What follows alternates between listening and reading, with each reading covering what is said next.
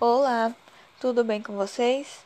Meu nome é Fabiana Cristiele, eu sou estudante de Pedagogia do UDF e hoje vou apresentar uma sequência didática sobre alimentação saudável para alunos do quinto ano do ensino fundamental.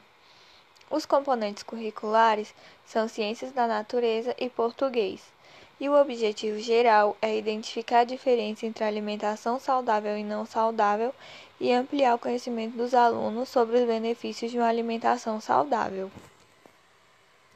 A sequência é formada por quatro atividades e cada uma delas tem um objetivo específico. Todos os objetivos foram retirados do Currículo em Movimento do Distrito Federal e da Base Nacional Comum Curricular.